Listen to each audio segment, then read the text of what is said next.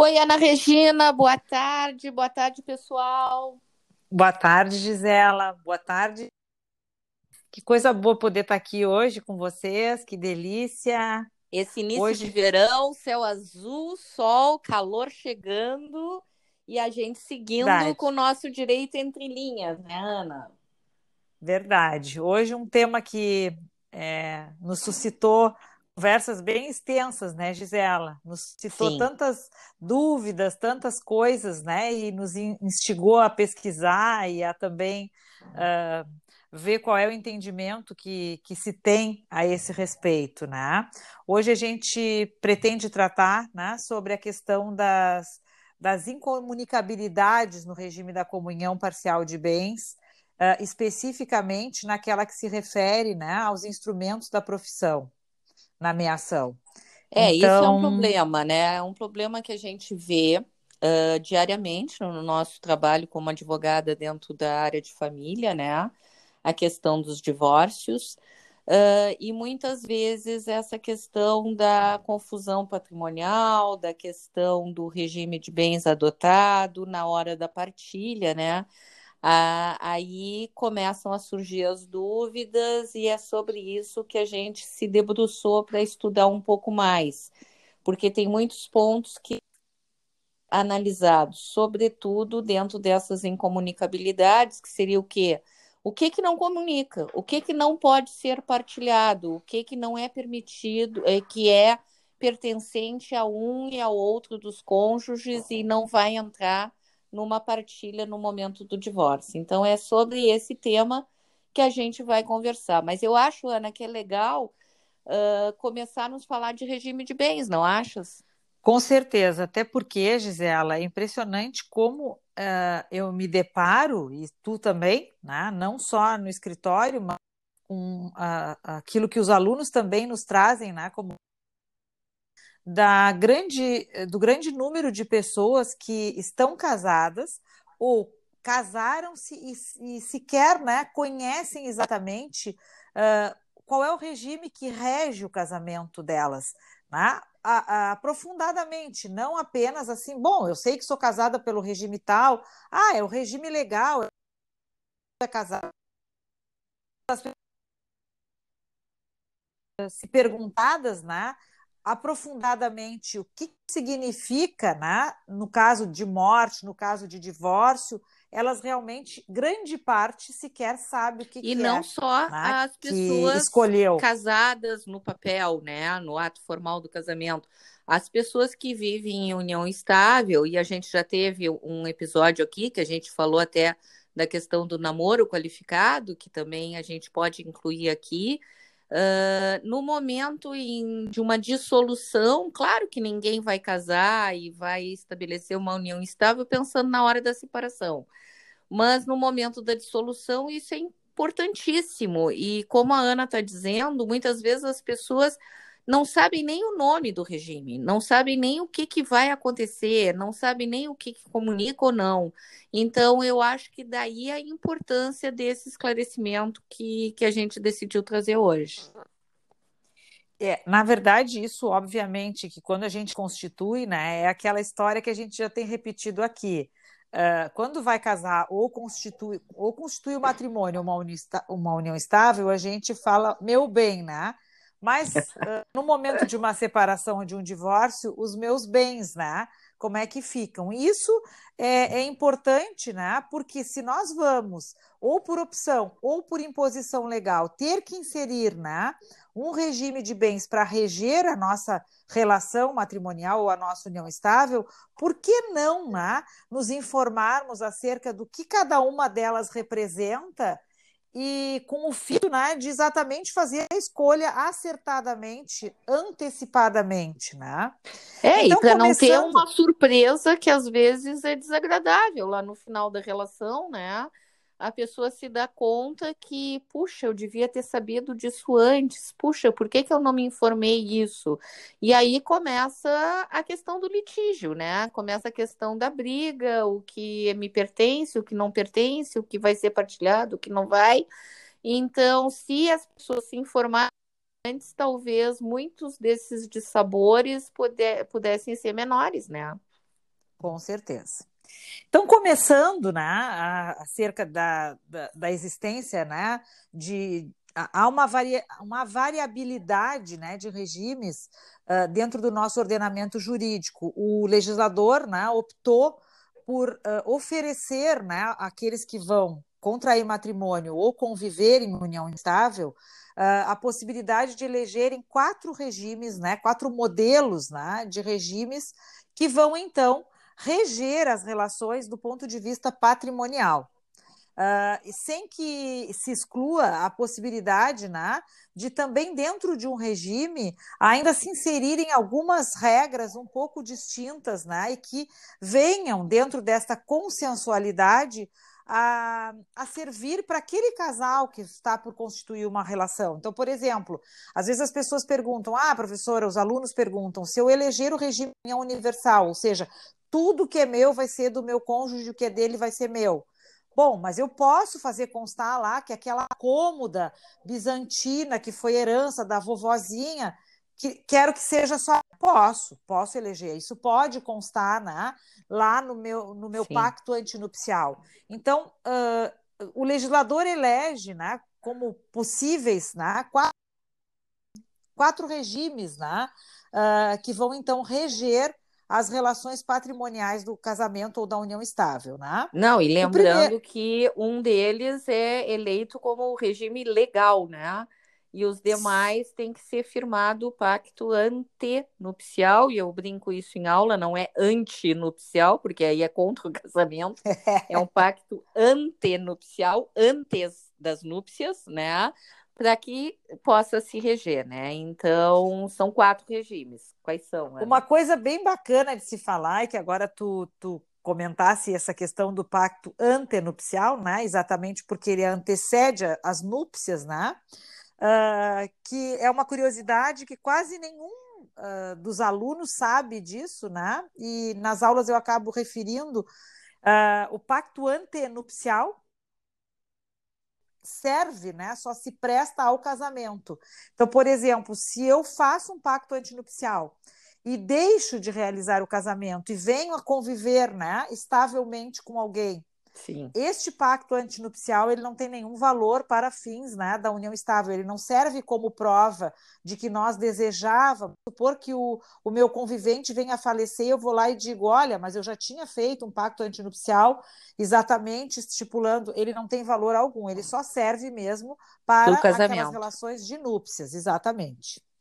Bom, então o primeiro dos regimes, né, que é o da comunhão universal de bens, é aquele em que eu costumo dizer, né, do amor assim, uh, daquele amor que obscurece todas, a, toda a razoabilidade, né? Ou seja, tudo que é meu é teu, tudo que é teu é meu, é um amor uh, que uh, deixa, né, às vezes, de atentar para os possíveis ou prováveis incômodos que a opção deste regime pode trazer, mesmo quando não houver divórcio, né? Por quê? Porque se comunica o patrimônio à totalidade, então vamos supor que haja lá um infortúnio, né? o, o meu cônjuge venha a, a entrar em falência, eu não terei como dispor do meu patrimônio para auxiliá-lo, porque o meu patrimônio é também dele.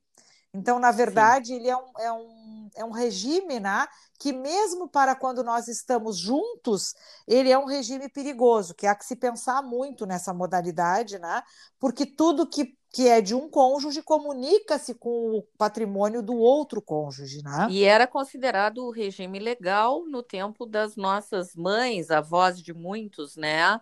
Antes do Estatuto da Mulher Casada, o regime legal era o da comunhão universal de bens. Né? Tudo que é meu é teu, tudo que é teu é meu. Exatamente.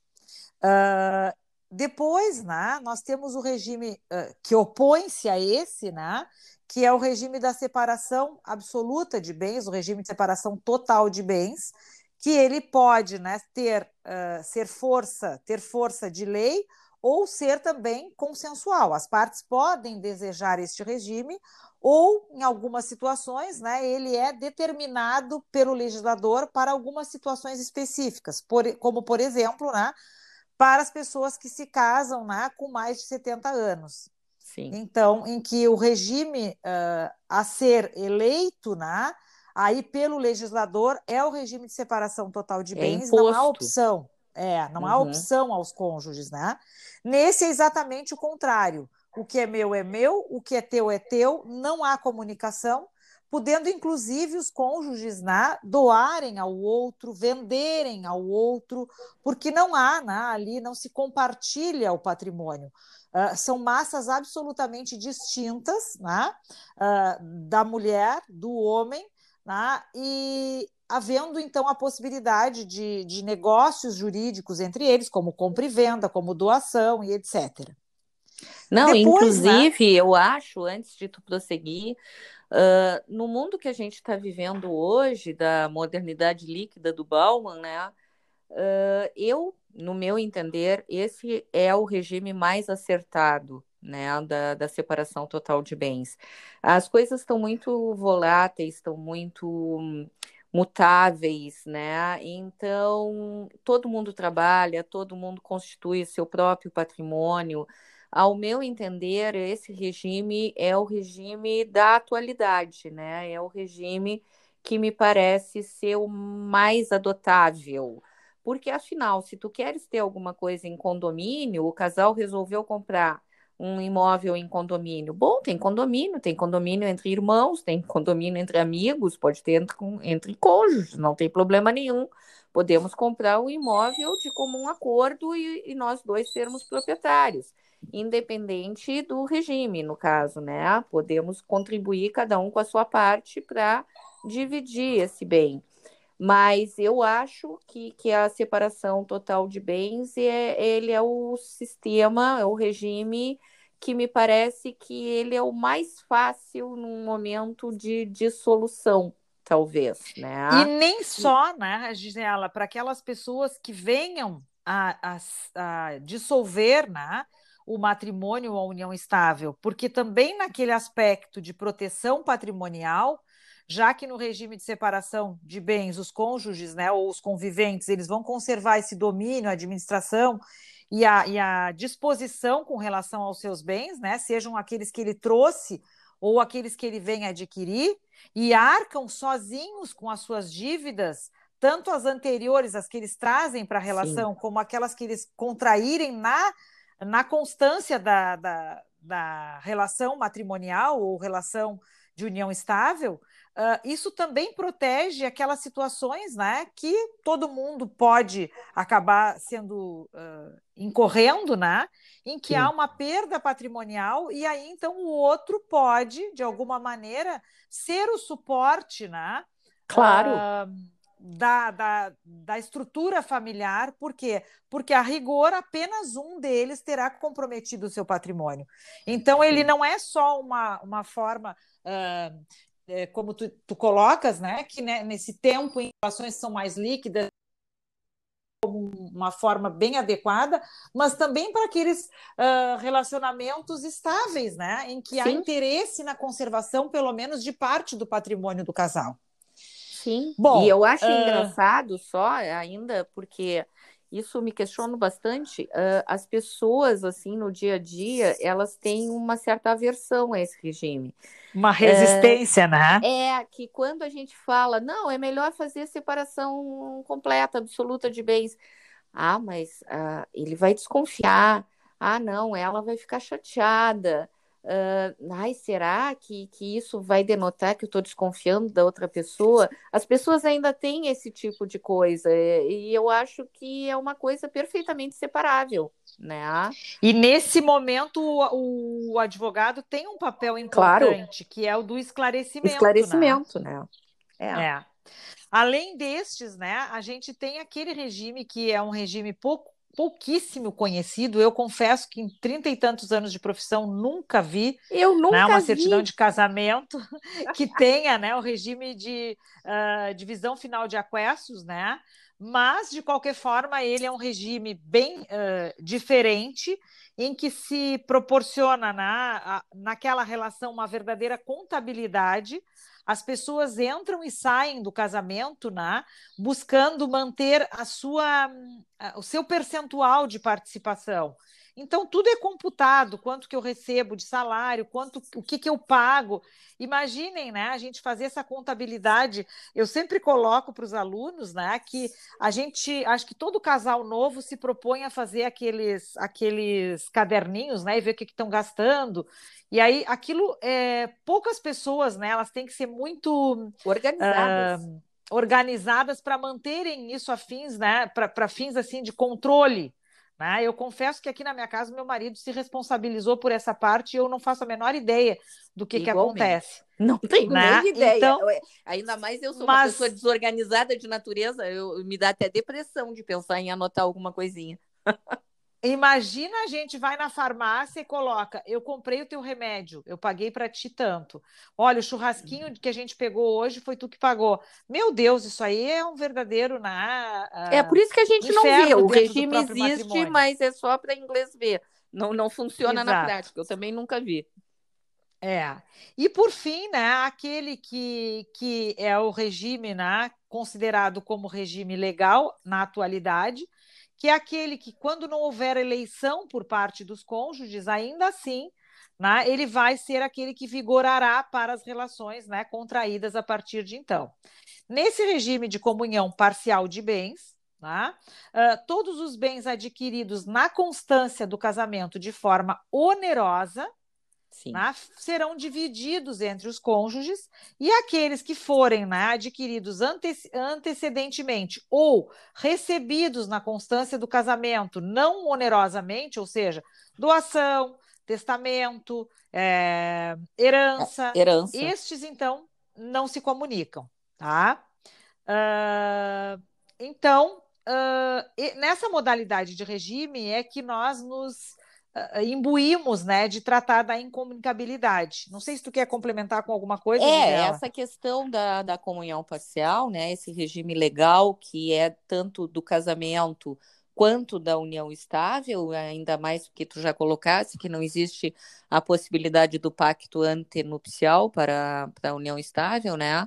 Uh, esse tipo de regime, isso tem que ficar bem claro, é aquisição onerosa a gente gastou dinheiro para comprar alguma coisa. Tudo que vem uh, de forma não onerosa, eu recebi uma herança, uh, eu recebi uma doação, ou eu já tinha essas coisas antes de casar, tudo isso vai ficar na propriedade como bem particular daquela pessoa, daquela pessoa que recebeu a herança, que recebeu a doação ou que já tinha antes de casar.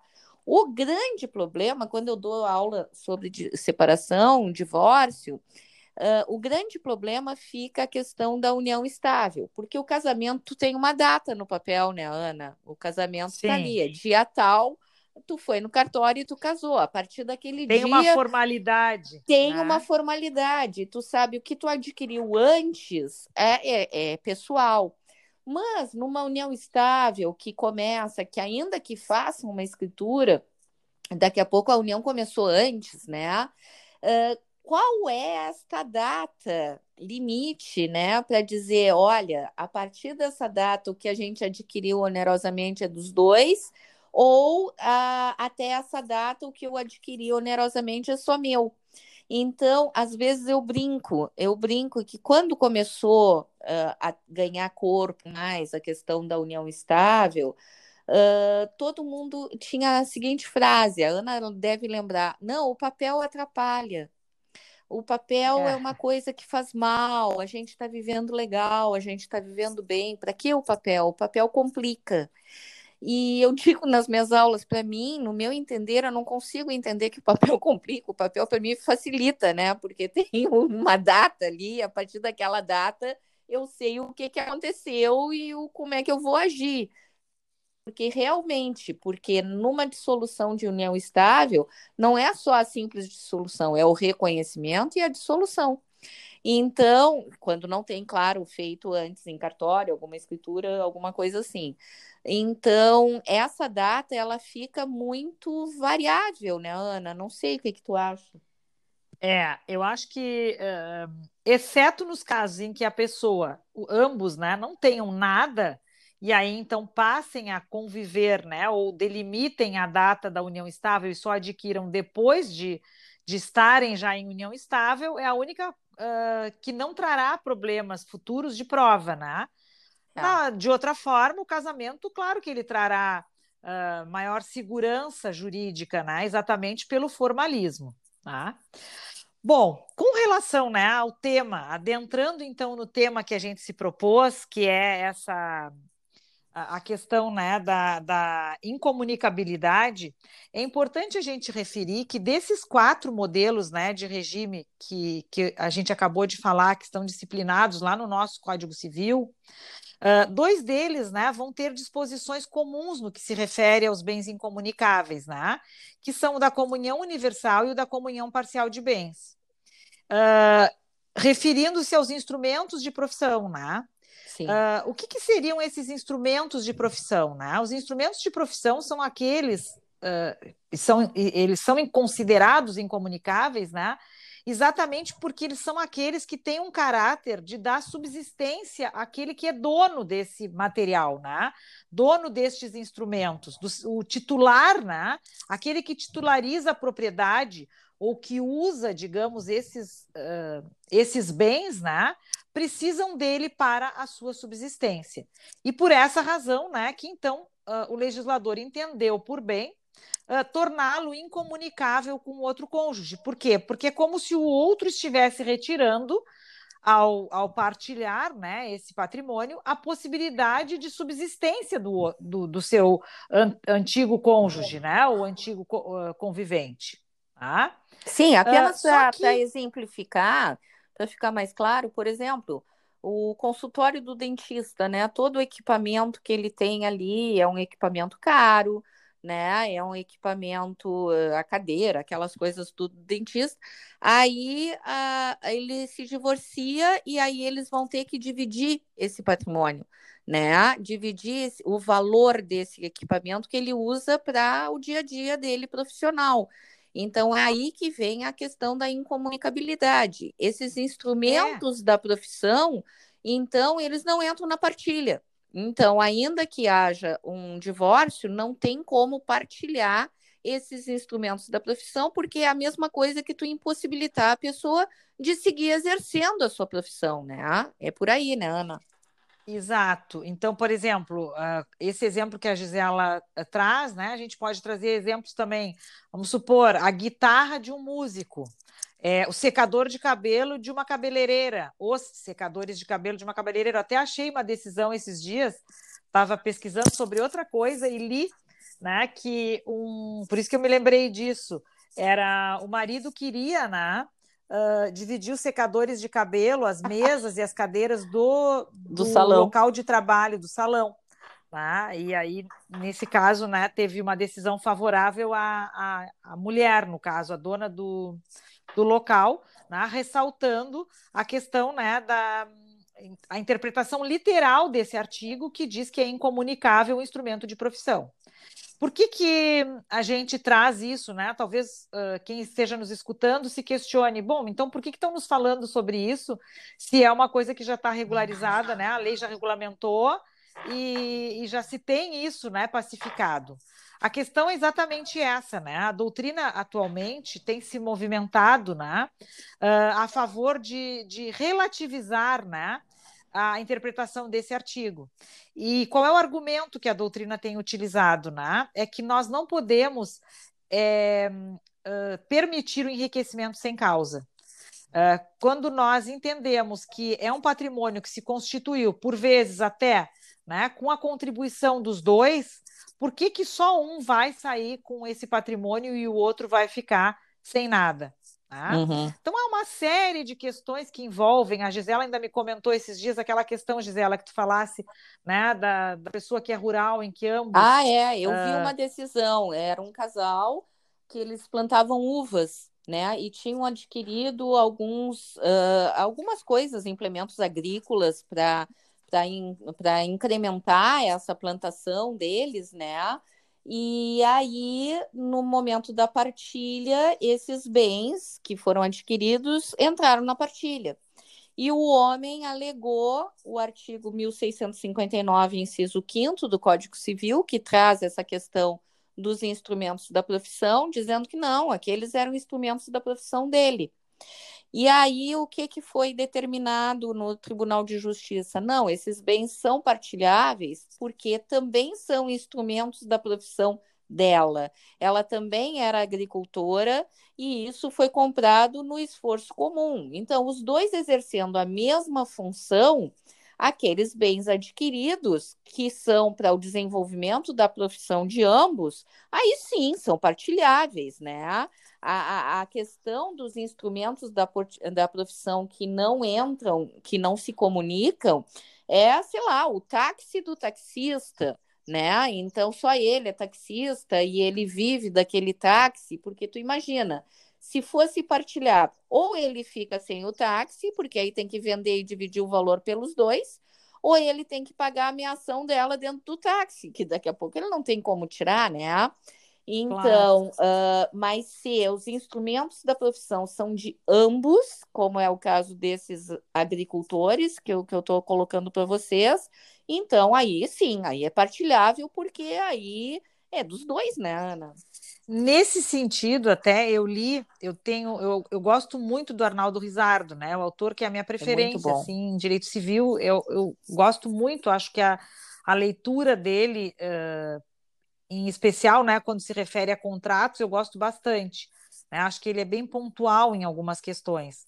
E, e ele fala, né, com relação a essa incomunicabilidade, que ainda que seja o regime eleito pelas partes, né, de, de forma uh, convencional, uh, ele nunca vai ter o condão né, de retirar ou de despersonalizar seres humanos que são distintos, né? Sim. E é preciso, nesta situação, deixar muito claras as suas individualidades. Uh, para dizer o quê, né? Que bom, aquela profissão é dele, ou aquela profissão é dela. Certo. Aquela profissão não é de ambos. Eles são pessoas que se uniram em matrimônio, em união estável. Eles elegeram um regime, mas isso não descaracteriza a individualidade dessas pessoas, não despersonifica eles como seres humanos absolutamente distintos. E é em honra a isso que o legislador traz né, uh, esse, esse artigo, né? Para colocar que, bom, se é dali que eu tiro a minha subsistência, são aquelas escolhas individuais, aquele investimento individual, pessoal. É isso que ele menciona. Só que o que, que uh, esse, esses doutrinadores que se filiam né, a esse argumento para caracterizar as individualidades olham a letra né, da lei e incluem né, a incomunicabilidade. Ponto. Está lá, é instrumento da profissão, basta provar. E, uh, claro, basta provar que ele segue sendo um instrumento de profissão como tal. Ah, porque é também importante. a gente vê muitas decisões, né, Gisela? A gente comentou Sim. isso antes, por exemplo, de pessoas que já estão aposentadas e que aquilo se tornou né, um objeto tal qual um guarda-roupa na casa, claro. tal qual um automóvel, tal qual uh, a piscina da casa que tem um valor econômico, mas que não é mais de ninguém. A pessoa, uhum. a pessoa já não usa mais aquilo, né? Já está uh, vivendo um outro momento da sua vida. Perde e, o bom, objetivo da, da, norma, né? Que é preservar a, a, atividade laborativa daquela pessoa, né? Perde totalmente Exatamente. se a pessoa está aposentada. E aí, por, por vias, né? Uh, uh, por essa mesma via, né? A incomunicabilidade some. Ela Sim. passa, então, a tornar-se comunicável o instrumento de profissão, porque ele deixa de ter o caráter de instrumento de profissão. Né? Então, por quê? Porque ele não vai privar mais ninguém de atuação profissional, né? não vai mais ser inviabilizado o exercício da sua profissão. Uhum. Né? Aí ele passa a ser um patrimônio que vai ser perfeitamente divisível, né, no caso. Não, porque inclusive uh... é um patrimônio com valor. Né? Então, Sim. perfeitamente partilhável, né? Porque já não tem mais aquela função que tinha, né, Ana? Exatamente. Bom, afora isso, né, uh, aqueles que se opõem a essa tese, né, eles vão trazer a questão uh, do enriquecimento ilícito. Ou Sim. seja, eles mencionam que, bom, em que pese o legislador tenha uh, incluído lá no inciso 5 né, a incomunicabilidade uh, dos bens de, do, dos instrumentos de profissão, né? É possível sim comunicar esses instrumentos, né? Na ameação para impedir ou evitar o enriquecimento sem causa. Sim. Né? E aí a gente tem, né? É uma, é uma doutrina que vem se. Cons, uh, como é que eu ia dizer? Se solidificando, né? Uhum. Porque ela vem questionando até onde vai o alcance dessa incomunicabilidade. E isso já não é só aqui, né, Gisela? Porque a gente já Sim. teve outras discussões uh, no entorno né, dessa questão das meações, do quanto cada um contribuiu, né? Para, às vezes, tentar relativizar alguns preceitos legais que já estavam né, incluídos, inseridos no nosso código. E a gente precisa sim discutir essas coisas, porque às vezes é daí que surgem né, as alterações legislativas ou mesmo uh, as decisões vão alterando né, aquilo que a lei uh, tinha sedimentado e as, as decisões vão acabando, acabam se tornando jurisprudências e vão alterando né, aquilo que a gente acreditava ser o mais justo, o mais adequado. Né? É, essa linha do enriquecimento sem causa, o grande fundamento dela é o grande fundamento que tem na comunhão parcial e na comunhão universal da divisão uh, dos bens adquiridos depois, né? Uhum. Uh, que é a questão da contribuição para uh, angariar o patrimônio em comum, ainda que não uhum. seja uma contribuição direta, tem-se a ideia de que quando um casal está construindo um patrimônio em comum, uh, os dois têm participação nessa construção, ainda que não seja uma participação financeira, mas uma participação em vida em comum. Então, que não dividir esse patrimônio que foi construído com esforço de ambos, não necessariamente o esforço financeiro somente, né? O esforço de ambos Daqui a pouco, na, a família resolveu uh, se privar de, algum, de alguns prazeres para economizar dinheiro, para comprar aquele patrimônio por essa linha aí. Então, seria enriquecimento sem causa de uma das partes, né? A Sim, e às vezes. Pura e simples. É. E às vezes a gente tem também uh, há, há, tantas possibilidades que podem ser aqui né, incluídas. Por exemplo, esse esforço comum, como a Gisela disse, não se restringe à questão financeira. O esforço comum é um esforço mesmo, é um esforço que às vezes a família inteira faz, né, em detrimento de um dos componentes, para que ele possa trazer né, benefícios secundários a toda a família. E às vezes pode ser, inclusive, que um deles seja presenteado pelo outro com objetos da profissão. Também uhum. não é incomum. E aí, então, será que é justo que apenas um fique com, com esse patrimônio, essa é a questão, né? Uh, não, é, não é comum, por exemplo, que um dos sujeitos da relação, né? Uh, não é incomum né, forneça as condições para que ele venha comprar uma determinada coisa, ou presenteie, ou mesmo ajude a pessoa a se estruturar, né? E aí depois ele vai sair dessa relação sem partilhar isso. Essa é a, a grande questão que hoje é posta né, à discussão. É, e ah, outra questão que eu acho importante de levantar aí, Ana, que eu procurei, eu juro que eu procurei, mas eu não encontrei julgados nesse sentido, ainda na primeira linha, de se preservar como incomunicável os instrumentos da profissão, a questão do imóvel. Porque ah. uh, se eu tenho um consultório, se eu tenho um escritório, eu sou advogada, eu tenho meu escritório. Se eu tenho o escritório há 20 anos, há 30 anos no mesmo local, né? E ali eu exerço a minha advocacia, esse prédio do meu escritório, ele já é conhecido como o prédio do escritório da Gisela. As pessoas têm essa indicação. Ah, Gisela, o escritório dela é na rua tal, número tal eu, eu já tenho uma clientela formada em cima desse escritório. Esse imóvel não seria considerado um instrumento da minha profissão? Eu deveria partilhar esse imóvel, trocar o ponto, vender o imóvel e daqui a pouco não ter dinheiro para adquirir outro imóvel? Como é que eu ia conseguir continuar exercendo a minha profissão? Esse é. questionamento é uma coisa que me intriga. Sabe que isso, isso é tão importante essa essa tua esse teu questionamento, ele traz tantas coisas à discussão, Porque, primeiro, né, como tu bem colocas, uh, a gente não acha decisões sobre imóvel. Por quê? Não acha porque ninguém suscitou ou talvez com muito menos quantidade, porque também, claro, a gente não esgota a pesquisa, pesquisou, deu claro. uma, uma, pesquisada, mas não esgotou. Mas uh, ela é muito em, ela é em menor número. Por exemplo, táxi e caminhão tu encontra aos quilos. Sim. Tá? Aos quilos. Tu vai botar ali em comunicabilidade do táxi, em comunicabilidade do caminhão.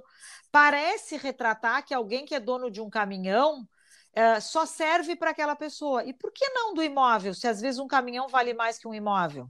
Sim. Ou mais, por exemplo, se eu disser para vocês o estetoscópio do médico Bom, o estetoscópio do médico parece claríssimo, né?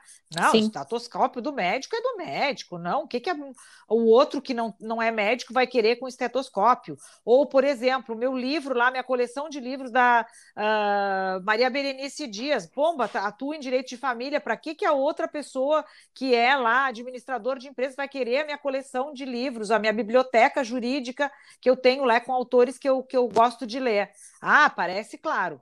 Bom, mas aí por quê? Porque o valor não é o valor de um imóvel. Porque o valor não é o valor, por exemplo, de um equipamento de ultrassonografia que às vezes tem um valor de um milhão de reais. Sim. Mas por quê? Não é instrumento da profissão também? O legislador apontou diferença? Ele fez Sim, porque o, o, legislador ele não arrola quais são os instrumentos não. da profissão. Inclusive, eu fiquei tão intrigada que eu pensei assim: não, é coisa do TJ do Rio Grande do Sul, ninguém discute isso. De repente, TJ de São Paulo eu vou achar. Aí eu fui para o TJ de São Paulo, não achei né? E, e realmente uhum. eles não discutem, mas eu enxergo com muita clareza que o consultório do médico, que o escritório do advogado, que a sala da nutricionista, que, que, que aquele ambiente onde a pessoa exerce a profissão está ligado ao exercício da profissão e pode ser considerado sim um instrumento da profissão. Porque, o, sabe o que eu fico pensando, Ana? Porque daqui a pouco, bom, o imóvel não é, beleza. Aí eu sou dentista, tem aquele equipamento maluco de grande, de, de coisa de dentista.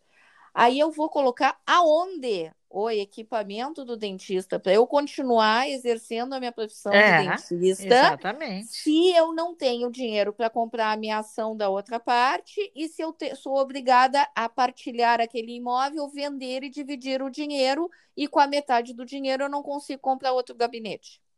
Tá? Sim. É, é, eu fico muito intrigada com isso. Eu não sei por que, que as pessoas não discutem isso. Me parece uma coisa tão clara de ser discutido. É, a, a grande maioria dos autores tem se uh, é, in, inclinado né, a que aquilo que foi esforço comum né, de ambos na aquisição uh, teria que se comunicar. Tá? Mas aí a gente vai ao encontro né, do que a lei determina. A lei é clara, ela é clara, ela não foi alterada. Então, também o um entendimento nesse sentido contraria o que a lei diz. Bom, Sim. se o legislador não define o que ele entende por instrumento de trabalho, ou seja, ele define que instrumento de trabalho é instrumento de trabalho. Ponto. Ponto. É. A gente só precisa ver o que, que é instrumento de trabalho, e isso teria que, a rigor, se eu entendo que um aparelhinho lá do dentista é instrumento de trabalho, se eu entendo que o estetoscópio do médico é um instrumento de trabalho, todo o resto que eu preciso para desempenhar a minha profissão é instrumento de trabalho. Se aquilo é fundamental para o meu desempenho, se eu não consigo desempenhar sem aquele objeto, se isso inviabiliza a minha atuação profissional, ela tem que, ela tem que ser uh, incluída nesse rol, que não é, né, não existe um rol. Então, Taxativo. ele tem que ser incluído nesse, nessa generalidade de instrumentos que o legislador colocou. Até isso. porque, pensando invertidamente, né, Gisela? Vamos uhum. supor que ao adquirir um patrimônio na constância do casamento, no regime, por exemplo, da comunhão parcial, eu o tenha feito com a segurança de que isso vai ficar para mim. Porque Sim. eu sei que é um instrumento do meu trabalho. Às vezes, por exemplo, até com o dinheiro da herança e não faço a subrogação. Não certo. indico que foi comprado, por quê? Porque o legislador está lá, ele, ele já definiu que isso vai ser meu que eu certo. não precisarei partilhar. E aí eu fico, me sou, sou surpreendido no momento de uma divisão né, de um divórcio. Não, não, mas aí tu não tem direito, porque isso aí é um imóvel. E eu é. não tomei outras cautelas porque a lei me protegia nesse sentido. Eu não Sim. posso também ser surpreendido depois com uma decisão que é antagônica ao que a lei prevê, né? Claro. Não te parece? E, e é muito, muito próprio, Ana. E uma coisa que tu falasse agora, que eu acho que para a gente arrematar essa questão toda, eu acho que convém a gente alertar essa questão da subrogação, tá? Uhum. Porque as pessoas não sabem isso. O que que acontece? Aquilo que tu recebe por herança não compartilha, tá? Mas tu recebeu uma herança e aí tu começou a comprar coisa. E aí tu não fez o link de que tu tá comprando em função do dinheiro que tu recebeu na herança. Se tu não faz esse caminho e se esse caminho não fica claro, aí ferrou, aí misturou tudo, é patrimônio em comum e vai ser dividido, ainda que tu tenha adquirido com dinheiro da herança. Então, e aí, que, que é e isso? aí não isso é, é subrogação. sem causa. Aí, não é aí dá enriquecimento sem causa. sem causa, né? Então, a subrogação é isso. Eu tenho um patrimônio e eu vou subrogar em outro. Eu vou levar esse patrimônio, ele vai continuar atrelado àquela origem, a origem que eu ganhei lá no inventário do meu avô, né? Mas se eu não faço esse e as pessoas não fazem, Ana. Não. As pessoas não têm esse Porque cuidado. Se elas estão vivendo bem com a pessoa, às vezes é difícil das pessoas também pararem para burocratizar porque elas às vezes não imaginam que vai acontecer. Aí quando acontece, é. ah, se eu soubesse, né? É, o seguro morreu de guarda-chuva, já diria Mário Quintana. É verdade. Mas, Gisela, eu acho que eu acho a que é gente já está se estendendo também, né? Acho que Sim. discussão bem bacana e que teria muitas coisas para a gente conversar, né? Mas vale a Não, pena. Não, e ainda mais que isso a gente direto no dia a dia da advocacia, né? Quando a gente trabalha na área de família, então esse é o nosso dia a dia e isso já muita discussão. Eu acho uma vamos conversar bastante sobre, mas agora nós temos Exatamente. uma surpresa, né, Ana? Sim, final de ano se aproxima e, e a gente presente vai... de Natal, de é. A gente quer brindar vocês, né, no nosso próximo episódio uh, com uma surpresa. Então fiquem atentos nas nossas redes sociais, redes sociais, que a gente vai a gente vai começar a surpresinha, né, aos pouquinhos, mas a gente agora logo no, no início da semana que vem revela para vocês, mas tenho certeza que vai ser uma coisa muito bacana e que vocês vão adorar. Não, eu tá tenho bom? certeza que vão adorar. E a gente quis dar esse suspense porque é muito bacana. E eu tenho certeza que vai ser muito proveitoso para todos nós, inclusive para nós, e para o Direito Entre Linhas, que é esse podcast que a gente começou com tanto carinho, né? E que dia a dia a gente recebe mensagem do pessoal que está gostando. Olha, muito obrigada pelo acompanhamento.